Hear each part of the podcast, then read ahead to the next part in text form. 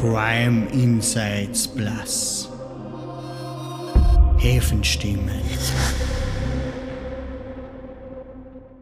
Liebe Zuhörerinnen und Zuhörer, herzlich willkommen zur nächsten Folge von Crime Insights Plus. Häfenstimmen, authentische Stimmen, authentische Schilderungen. Ich bin Daniel Smeritschnik, Kriminologe und heute habe ich die Gelegenheit, einen Gast zu begrüßen, der die Entschlossenheit und die Bereitschaft hat, um über eine Vergangenheit zu sprechen, die mitunter tiefgreifend und prägend war. In dieser Folge gewährt uns mein Gast authentische Einblicke in seine Lebensgeschichte. Bei Crime Insights Plus Häfenstimmen liegt der Schwerpunkt nicht darauf, den Verurteilten eine Bühne zu bieten, sondern vielmehr darauf, die Motivationen und die Ursachen hinter den begangenen Straftaten zu verstehen. Es ist von zentraler Bedeutung, unsere Anstrengungen auf die Prävention zu konzentrieren, um Straftaten von vornherein zu verhindern. In diesem Zusammenhang ist es entscheidend, die Motive und die Hintergründe kriminellen Verhaltens zu verstehen. Auf diese Weise können wir gelegentlich dazu beitragen, letztendlich die Zahl der Opfer zu reduzieren, indem wir frühzeitig Anzeichen erkennen und Verbrechen verhindern. Dies sollte eine gesellschaftliche Aufgabe sein, denn es betrifft uns alle. Deswegen ist es unerlässlich, einen tiefgreifenden Einblick in die komplexen Ursachen kriminellen Verhaltens zu gewinnen und die Vielschichtigkeit des menschlichen Verhaltens zu verstehen und zu erforschen. In meinem Podcast, in dem ich verurteilte Personen interviewe, verliere ich nie die Opfer von strafbaren Handlungen und ihre Angehörigen aus dem Blick, sondern nehme Rücksicht auf ihre Bedürfnisse und ihre Geschichten. Warnung! Bevor du fortfährst, möchte ich dich dringend darauf hinweisen, dass der folgende Podcast möglicherweise emotionales und belastendes Material enthält, einschließlich schweren Themen wie Trauma, Verlust und Gewalt. Dieser Inhalt ist ausdrücklich nicht für Kinder und Jugendliche geeignet und es wird empfohlen, dass nur Personen in angemessener emotionaler Verfassung weiterhören. Meine Absicht ist es, wichtige Themen zu beleuchten ohne Schaden zu verursachen. Dennoch ist es unerlässlich, sich der möglichen emotionalen Belastung bewusst zu sein und sicherzustellen, dass du in der Lage bist, solche Inhalte zu verkraften, bevor du die Folge anhörst. Ich danke dir für dein Verständnis und deine Achtsamkeit. Heute erfahren wir die Lebensgeschichte eines 37-jährigen Strafgefangenen, der jetzt drei Jahre in Haft ist, das zweite Mal eingesperrt. Zuvor hat er eine kürzere Haftstrafe absolviert. Die Delikte waren Brandstiftung und Drogenhandel. In diesem Zusammenhang herzlich willkommen. Schön, dass du da bist, lieber Herr M. Hallo, grüß euch. Lieber Herr M, vielleicht bist du mal so nett und schilderst uns mal vielleicht ein bisschen, wie kam es damals zu der Haft von dieser jetzigen Haftstrafe. Wie hat sie die Festnahme abgespielt oder vollzogen? Ja, das war eigentlich total unerwartet. Also ich bin um 9 Uhr Vormittag mit dem Hund spazieren gegangen, ja, von daheim weg. Und es war Corona-Zeit, es war dort eigentlich immer sehr wenig los in der Zeit. Und ich habe mir schon gedacht, heute ist ganz merkwürdig viel los auf einmal da in der Umgebung. Und bin dann eine Straßen einbogen, auf einmal hat mich ein Typ überholt hat mir die Kriminalpolizeimarken gezeigt und dann habe ich schon gewusst, was sie jetzt gespielt hat. Ne? Auf einmal waren das lauter Zivilpolizisten von der Kriminalpolizei und so bin ich halt dann verhaftet worden. Ja. Im Endeffekt beim Spazierengehen mit dem Hund total unerwartet. Und wie kam es denn dazu oder was war der Anlass dieser, dieser Haft? Also ich habe einen Drogenhandel betrieben habe da einen Kollegen neu dazugenommen, den was ich kennt habe schon seit der Hauptschule und der hat mich verraten. Ne? Also so wie in den meisten Fällen wird man halt im Drogenhandel dann meistens verraten, ja. Ja, das heißt, wann war die Festnahme? Welchem Jahr? Die Festnahme war am 11. Jänner 2021. Und die Festnahme war wegen Drogenhandel. Genau. Wann hat denn das begonnen, dass du mit Drogen handelst? Eigentlich in meinem 21. Lebensjahr, kann man sagen. Ja. Das heißt, im 21. Lebensjahr hast du damit begonnen und die Festnahme war, wie alt warst du bei der Festnahme? Da war ich 35, also kurz vor dem 35. Ja. Kurz vom 35. Lebensjahr, genau. Das heißt, all diese Jahre ist nie was passiert. Ja, es ist schon immer wieder mal was passiert. Ich habe dann auch ab und zu, also ich habe dann auch zwischendurch immer wieder die Vierser Stück gehalten, war aber eigentlich bis zu dem Zeitpunkt immer nur klar unterwegs, sage ich jetzt einmal, ja, mit kleineren Mengen, damit ich mir meinen Eigenkonsum finanzieren habe können und halt ab und zu mal ein bisschen was gönnen habe können, was ich mir gewünscht habe jetzt, ja. Aber in dem Fall ist halt dann ziemlich eskaliert, ziemlich groß geworden das Ganze. Man übersieht das einfach dann irgendwann und lebt dann nur mehr noch für das und schöpft halt dann Geld und tut aber nur Geld hin und her jonglieren. Man hat im Prinzip ja dann nicht viel selber davon, ja. Das heißt, du hast ja dann jahrelang, irgendwie warst du in diesem Geschäft tätig, eingangs immer wenig und dann kam vermutlich die Gier oder was war denn der Anlass, dass es mehr geworden ist?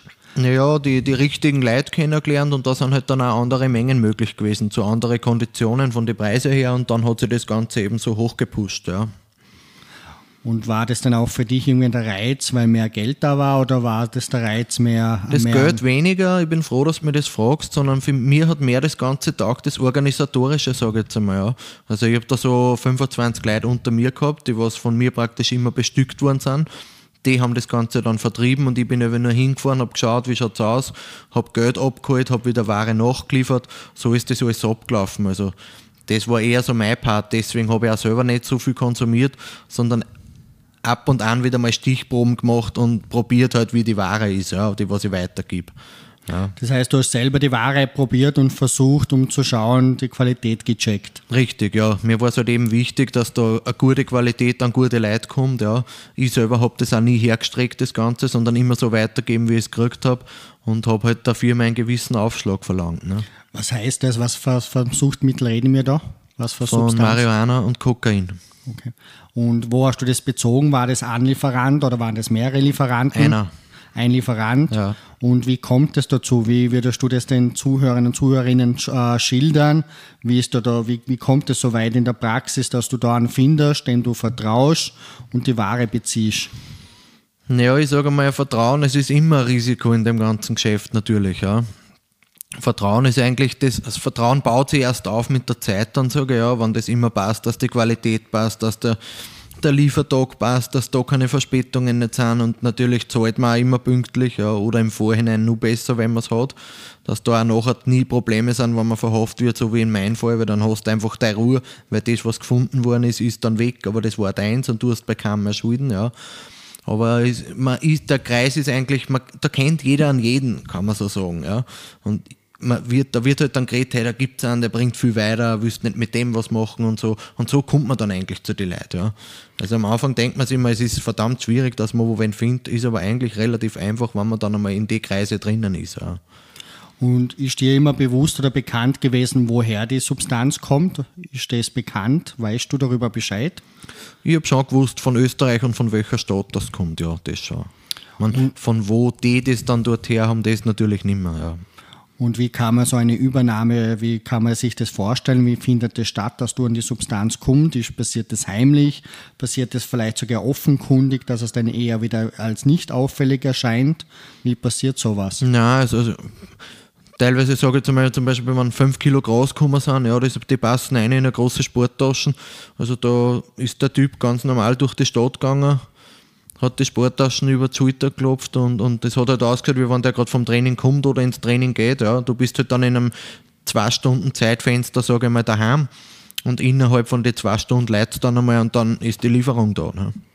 Das heißt, du hast alle Substanzen immer nach Hause bekommen oder hast du dir teilweise auch wo abgeholt? Nein, immer, immer heimgekriegt, ja. Immer haben. Ja. Das heißt, beides Ja. Substanzen immer nach Hause Ja, bekommen. für das zahlst du halt ein bisschen mehr, dass du das heimkriegst und nicht selber wo holen musst, ja. Aber ist halt einer der sichereren Wege, sage ich jetzt einmal, ja. Hast du bewusst diese Variante gewählt, dass es dir nach Hause äh, geliefert wird? Ja. Ja. Weshalb? Ja, weil ich im Haus einen guten Kollegen noch habe, der wann zu mir das gekommen ist, war das genau drei Minuten in meiner Wohnung und dann war das schon wieder draußen aus der Wohnung. Ja. Das heißt, wann da irgendwas schon mal gewesen sein, gewesen wäre, dass sage jetzt einmal der verfolgt wird von der Polizei und die dann vielleicht darauf gewartet hätten, dass er bei mir in der Wohnung ist und da zuschlagen, dann hätten sie zwar zuschlagen können, aber es war keine Ware nicht da gewesen. Ja. Wieso nicht? Wo waren die Ware? Ja, im Haus, aber in einer anderen Wohnung. Also. Mhm. Das heißt, das war schon gezielt von dir und geplant.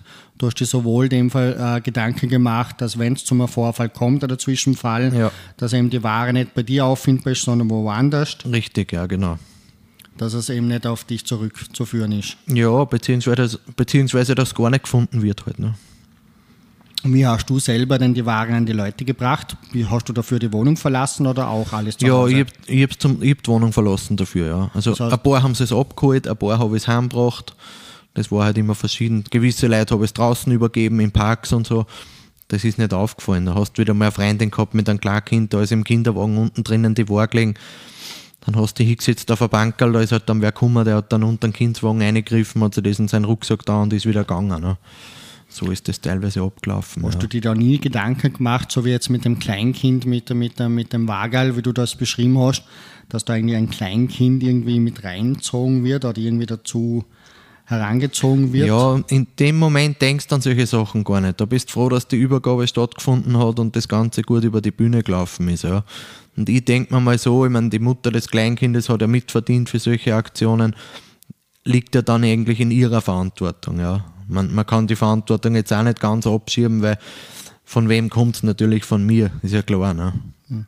Das heißt, du hast deine Wohnung dann immer aber mit weniger Substanzen verlassen, so aus den kleinen Mengen immer die richtig. Wohnung verlassen und an die Leute gebracht. Dann. Ja, richtig, genau, richtig. Und dann auch meistens immer eins zu eins abkassiert? Nein, im Nachhinein. Also ich bin, ich bin um viel Geld gestorben, weil wenn du dann verhofft wirst, natürlich im Nachhinein meldet sich keiner mehr und bringt dir dein Geld dann. Ne? Das heißt, das war nicht äh, so ein Deal, äh, Ware gegen Geld?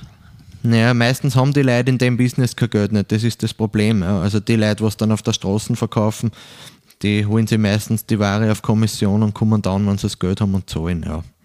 Das heißt, du hast sehr viel Substanzen ausgehändigt, obwohl du ja kein unverzügliches Bargeld bekommen hast. Richtig, ja. Das nimmt man in Kauf, das Risiko. Ja, irgendwann läuft es einfach und du wirst größer und dann geht da das Geld, sage ich mal, in dem Moment nicht ab. Und wenn es ja monatelang funktioniert, dann ist ja da, sage ich mal, eben so wie vorher. Sprich Vertrauen, irgendwann einmal Vertrauen da. Ne? Ja.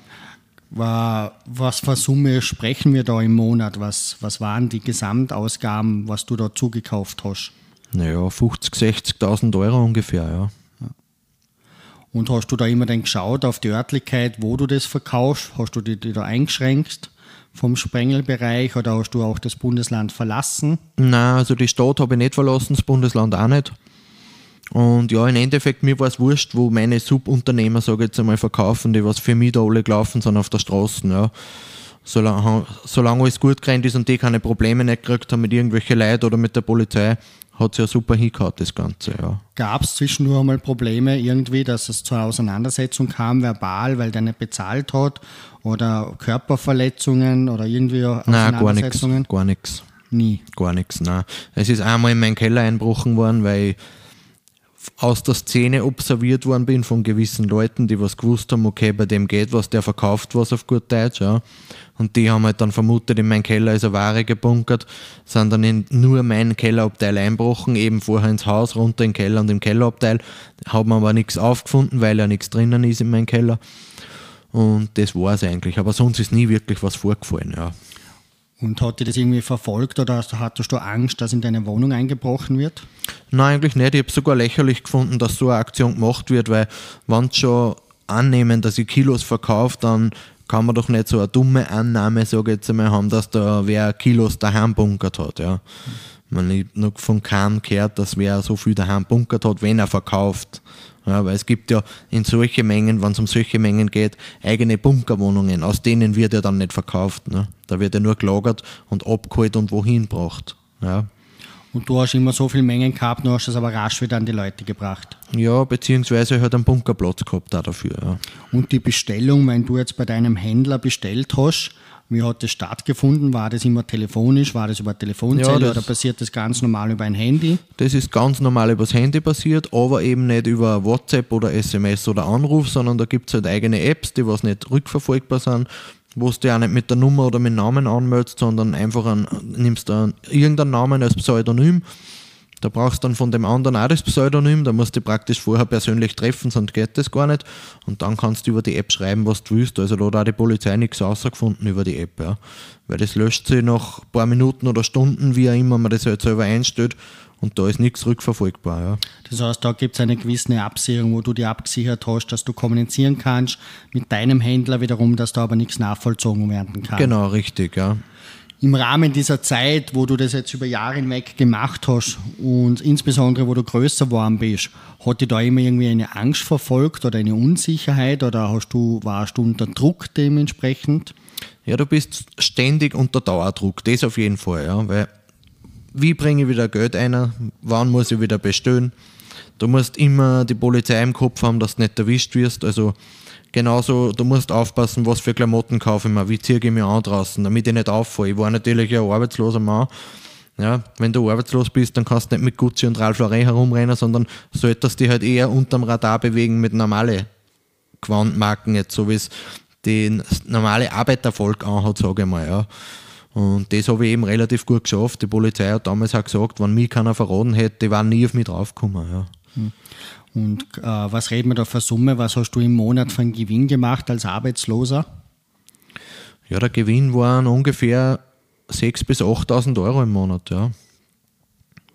Und hast aber versucht, den Wohlstand nicht zu leben. Verstehe das richtig? Richtig, genau. Was hast du mit dem Geld so gemacht, wenn ich fragen darf? Weil da kommt da doch ein bisschen was zusammen über die Jahre dann. Ja, ich habe der Familie viel geholfen. Selber eben Wünsche erfüllt für die Wohnung, neue Einrichtung für die Wohnung und solche Sachen halt. Ne? Und das hat dich aber verfolgt und ein gewisser Druck war ja da. Wie hat sich der spürbar oder bemerkbar gemacht? Hat, sie die, hat dich das als Mensch verändert oder dein Reiz oder deine Geduld oder irgendwie verändert?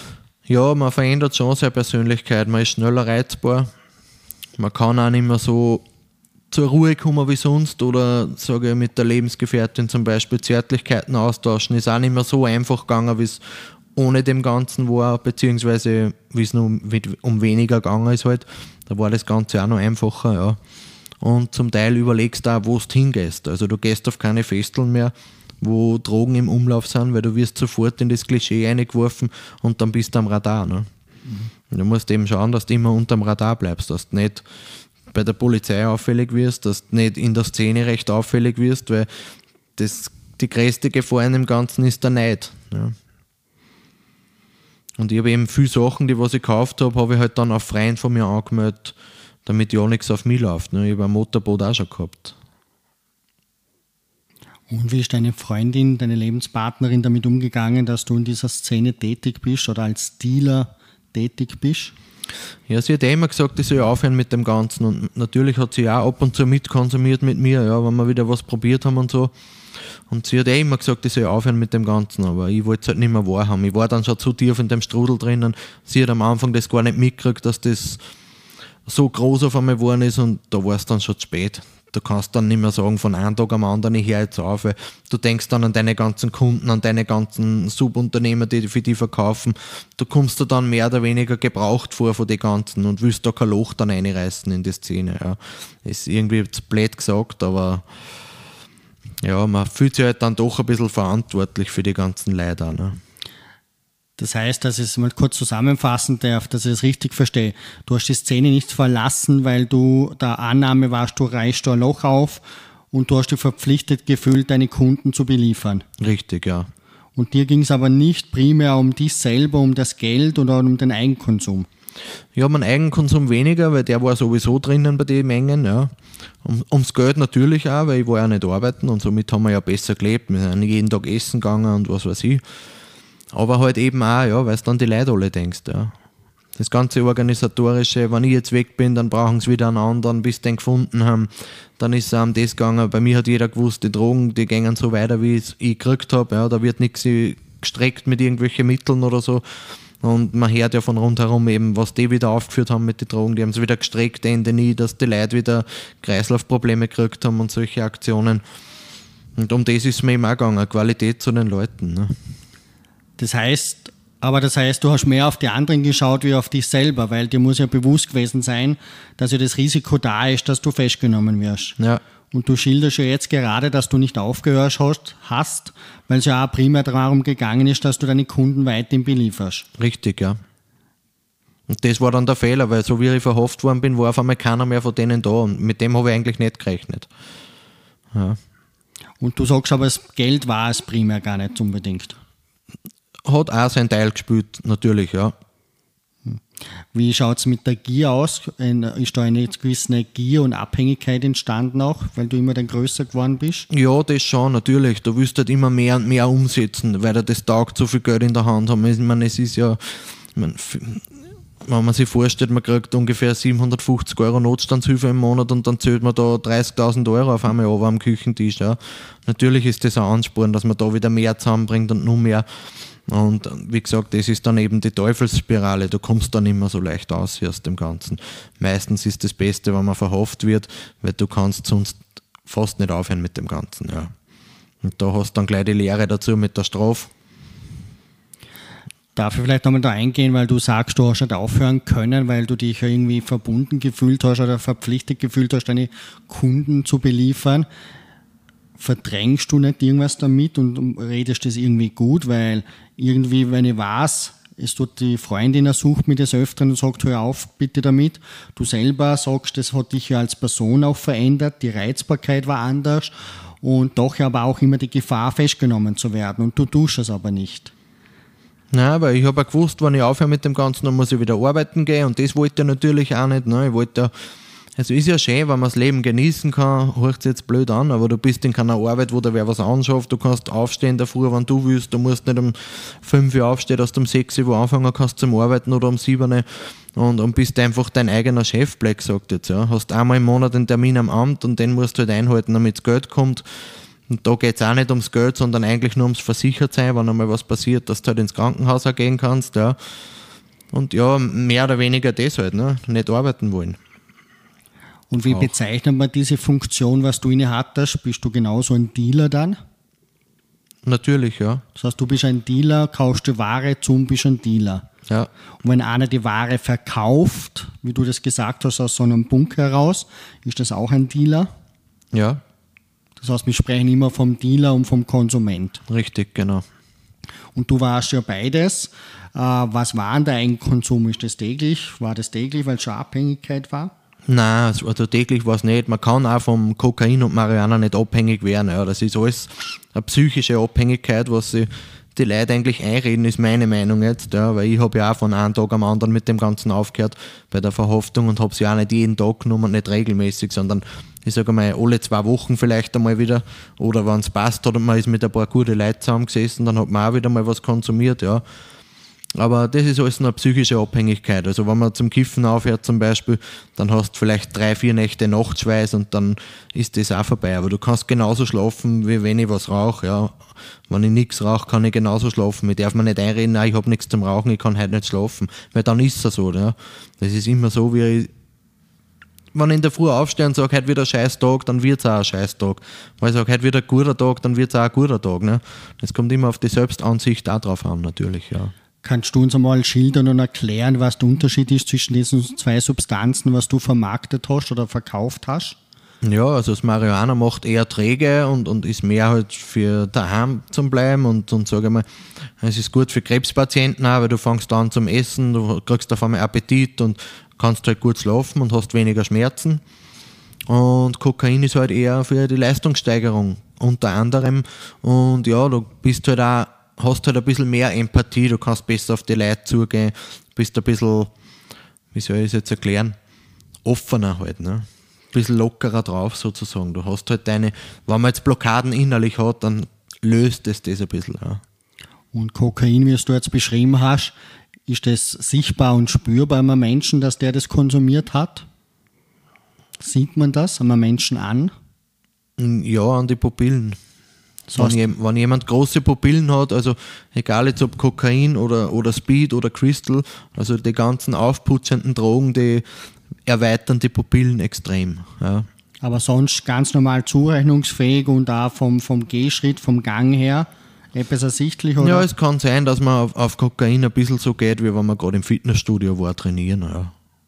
Weil man sich ein bisschen stärker fühlt heute. Halt, ja aber sonst ganz normal zurechnungsfähig und das, das heißt, man ist in der Lage, ganz normal zu denken. Ja. Ist man das beim, beim Rauchen auch beim Gras? Nein, da merkst du das auf jeden Fall, wenn wir zusammen, also die Augen so ein bisschen zusammenzwickt und, und das Weiße in die Augen auf einmal rot unterlaufen ist. Das sind meistens dann die Leute, die was, was geraucht haben, ja. Und hast du das Gefühl, hat das zugenommen währenddessen, wo du das jetzt vermarktet oder verkauft hast als Dealer? Hat das an, an, an zugenommen an der Bevölkerung vom, vom Konsum her oder war das immer gleich? Nein, hat sicher nicht zugenommen, weil wenn's, wenn ich nicht gewesen wäre, hätten sie es die Leute von woanders geholt. Ja, so wie es ja auch war nach meiner Verhaftung. Das hört keiner auf, weil der Dealer weg ist, sondern die suchen dann alle einen Neichen.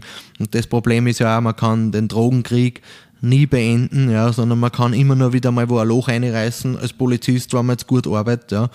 Aber wenn einer umfällt, steht wo wieder einer auf, woanders wieder einer auf und tut weiter. Also es ist leider Gottes so, dass man das leider nie gewinnen kann, den Kampf dagegen, ja.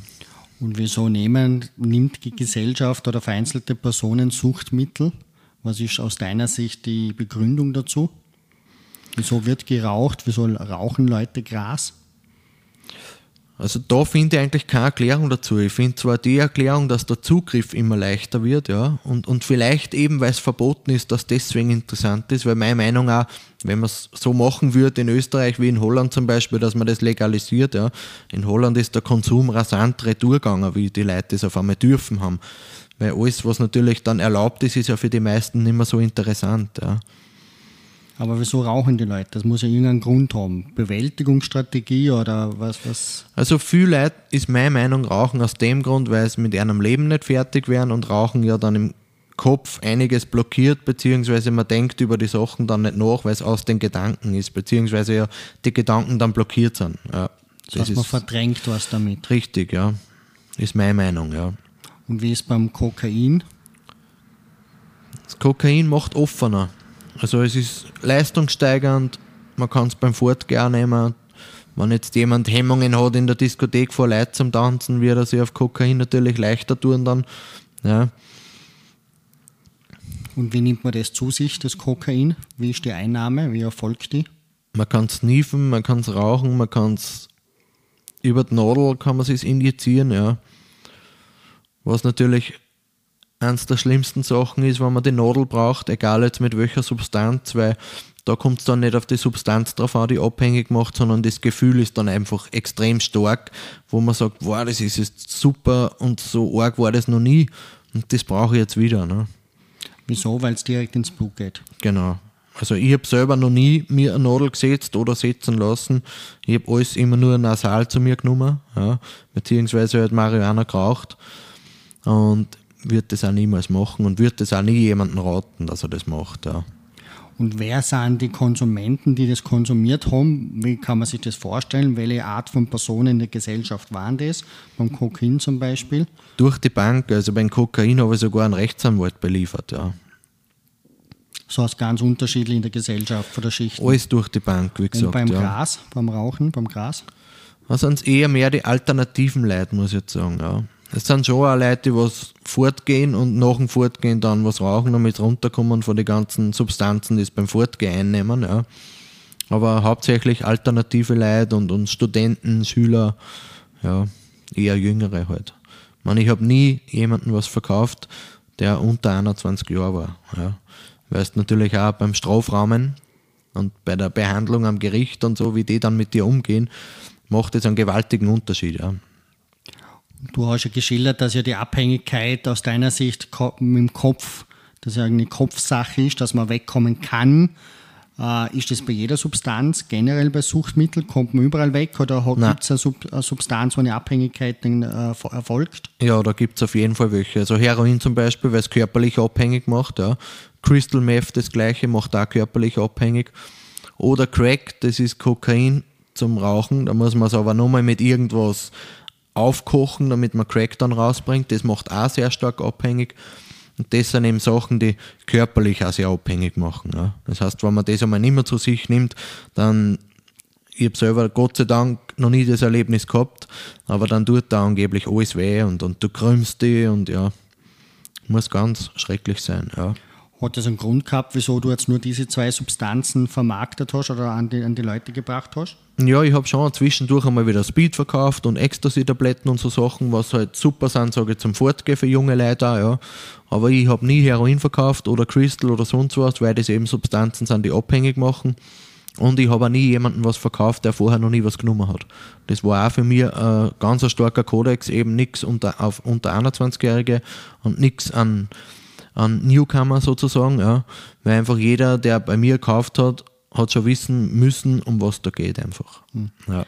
Kannst du das ungefähr einschätzen? Du bist jetzt doch jahrelang in diesem Geschäft tätig gewesen. Wie hoch ist die Anzahl von, vom Konsum in der Gesellschaft? Von was sprechen wir da? Konsumiert jeder Zehnte, jede Dritte? Kannst du, hast du da ein Gefühl dafür? Also rauchen tut sicher jeder Dritte, hundertprozentig sogar, ja. Und von eher jung, alt, Mitte, Mitte? Vom Alter? Von jung bis Mitte, würde ich jetzt einmal sagen. Ja. Hat es das immer schon gegeben oder hat das aus deiner Sicht zugenommen in den Jahren jetzt? Es hat sehr stark zugenommen. Mit was hat das mit was Zusammenhang warum? mit was? Ich glaube, dass der Zugriff einfach leichter geworden ist. Ja. Weil bei uns früher in der Hauptschule hättest du niemals daran gedacht, dass allgemein an Marihuana oder so, hättest niemals den Gedanken gepflogen oder gehegt. Ja. Mittlerweile ist das in der Volksschule schon gang und gäbe, was ich so gehört habe, auch von meinem Neffen. Ja. Der ist jetzt 16 Jahre, Gott sei Dank, und hat jetzt eine Lehre angefangen, ist jetzt weg von dem Ganzen. Aber eben, dass man das Ganze sich organisiert, ist viel einfacher geworden als wie früher. Weil früher hast du wen kennen müssen und heutzutage musst du nur wissen, welche Plätze und du kannst dir das besorgen. Ja. Also wenn du jetzt Örtlichkeiten kennst, wo das Ganze vermarktet wird, dann ist egal, ob du dort wen kennst, du brauchst dich dort nur hinstellen und du wirst angesprochen auf das Ganze. Ja. Und du bist ja meistens nicht der einzige Dealer auf dem Markt. Wie kann man sich das vorstellen? Kommt es da teilweise denn zu Streitigkeiten, weil der Sprengelbereich äh, vom anderen betreten wird? Oder? Naja, Streitigkeiten weniger, sondern eher man vertreibt halt dann oft die anderen von ärmeren Plätzen, sage ich mal, ja, die was dann ärmere Substanzen etwas mehr aufstrecken, ja, weil es halt denen mehr ums Geld geht, als wie an gute Substanzen weiterzugeben und so verlieren sie halt dann ärmere Kunden. Also es ist mehr oder weniger ein Wettkampf. Wer hat das Bessere? Die müssen dann wieder aufhören zum Strecken, damit sie ihre Kunden wieder zurückgewinnen. Und so ist der Wettkampf dann. Aber ich sage, dass jetzt da ein Schlägertrupp zum Beispiel bei dir vorbeischaut, ja, weil ein anderer dir den schickt. Sowas passiert nicht, weil da machst du nur die Polizei aufmerksam, hallo, da ist jetzt irgendwas und dann kommt der Blödsinn raus. Und der Blödsinn bleibt ja nicht bei einem, der geht ja dann, da zieht ja dann ein ganzer Kreis. Ne? Kannst du vielleicht einmal kurz schildern, was ist mit äh, Strecken gemeint? Ja, zum Beispiel Kokain ist ein weißes Pulver. Ja.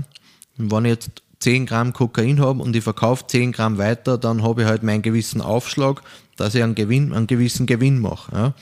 Wenn ich jetzt aber dann ein Milchpulver dazu nehme, das ist auch weiß und ich mache aus den 10 Gramm mit 2 Gramm Milchpulver 12 Gramm, mische das gut durch und verkaufe dann 12 Gramm, dann habe ich natürlich mehr Gewinn. Und da gibt es halt leider welche, die was, anstatt dass mehr verlangen, den gleichen Preis oft machen, aber halt dann eben Milchpulver oder Basenpulver und was man alles so hernehmen kann dafür, mit dem dann weiterverkaufen. Ja. Und wie kann man sich so einen, so, einen, so einen Mensch vorstellen, der so eine Art, wie du hast es ja beschrieben, ein Bunker, das heißt, wo die Ware wirklich dann nicht gedealt wird oder verkauft wird, sondern gelagert wird und dann an die Leute geht. Was sind das für Personen? Die so Bunkerwohnungen haben? Ja.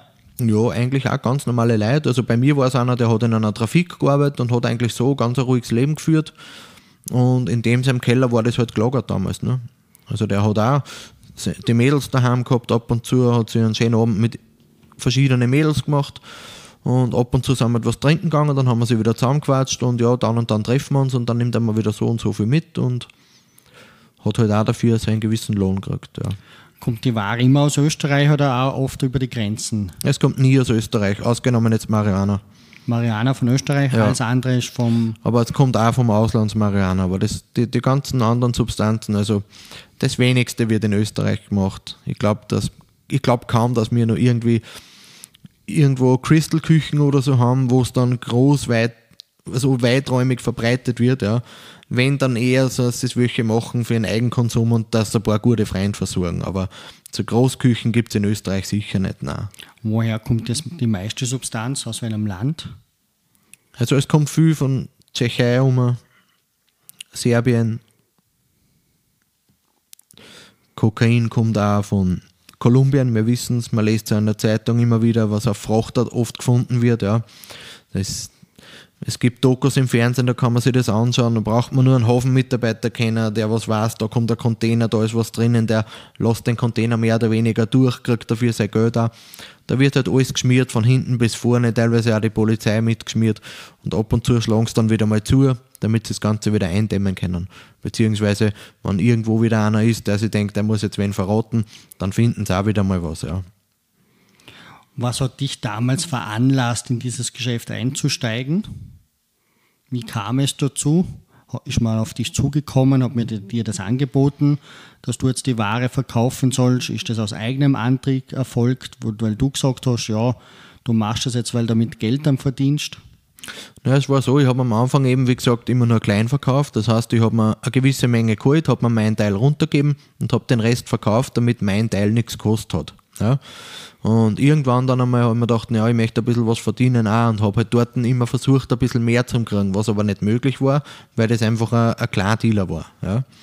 Und habe dann durch Zufall über einen Bekannten eine Person kennengelernt, bei der dann eben mehr gegangen ist und der hat dann gesagt, naja, wenn du was brauchst, können wir schon mal drüber reden. Und so ist das Ganze dann ins Laufen gekommen. Ja. Du hast ja selber auch konsumiert. Wie alt warst du, wo du das erste Mal konsumiert hast? Das erste Mal habe ich probiert Marihuana mit 16, da hat es mir überhaupt nicht taugt und habe dann eigentlich bis zu meinem 21. Lebensjahr nichts mehr genommen. Und beim 21, im 21. Lebensjahr, wie ich war, habe ich dann verloren Freundin, die erste große Liebe, bin von der Arbeit gekündigt worden, wo ich meine Lehre gemacht habe, war dann fort in einer gewissen Stadt und habe mir gedacht, okay, jetzt probieren wir mal Ecstasy, da war ein Dealer auf der Toilette, dem habe ich dann auch ein Stückel abgekauft, habe mir gedacht, zum Verlieren gibt es ja sowieso nichts mehr, probieren wir mal was Neues. Ne?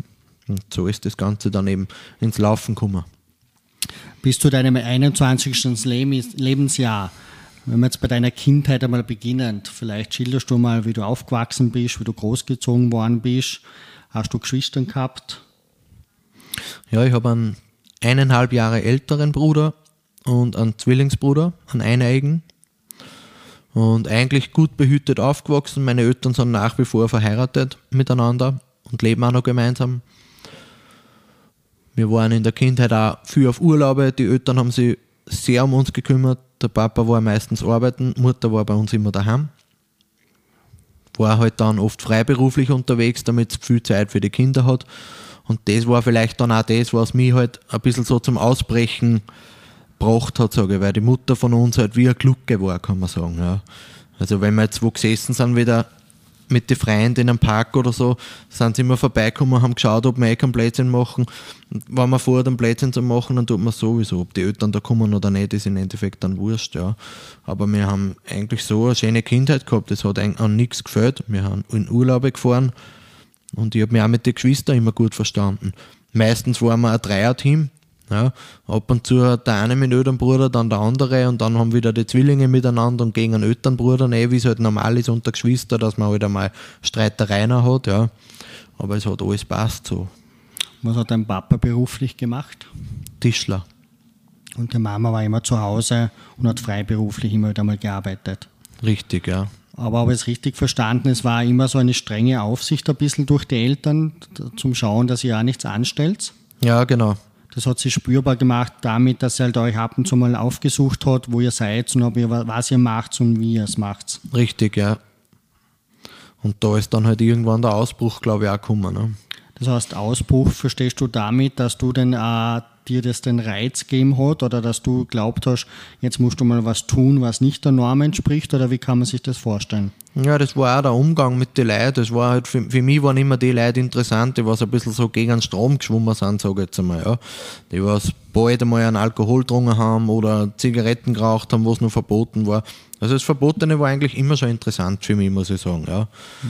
Und so hat sich das, glaube ich, dann entwickelt. Natürlich gehört das mit den Eltern auch dazu. Der Papa war immer in der Arbeit, wenn die Kinder nicht gefolgt haben, hat es wieder Kassen, reißt sich zusammen, sonst rufe ich den Papa und erzähle ihm und dann am Abend haben wir wieder gewusst, oh, jetzt kriegen wir wieder geschimpft. Ne?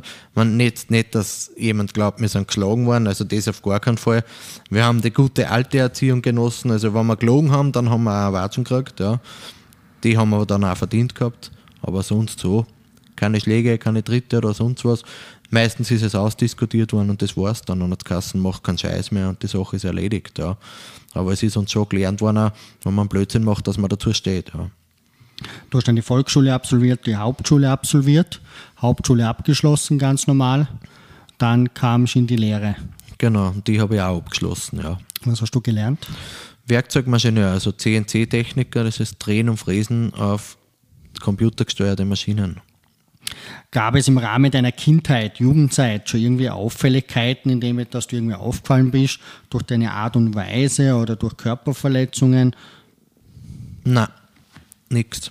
Das heißt gar nichts. Gar nichts, nein. Das heißt, du hast dann bis, bis zum 18. Lebensjahr warst du dann mit der Lehre fertig?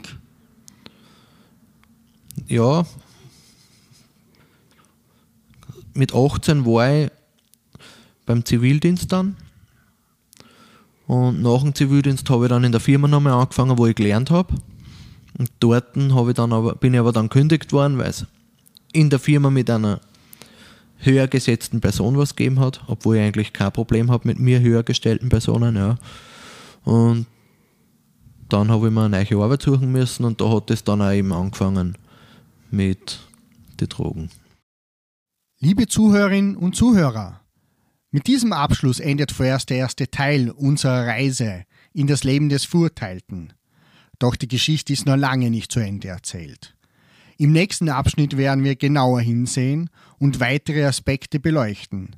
Bleibt gespannt, wenn wir im zweiten Teil die Erzählungen fortsetzen.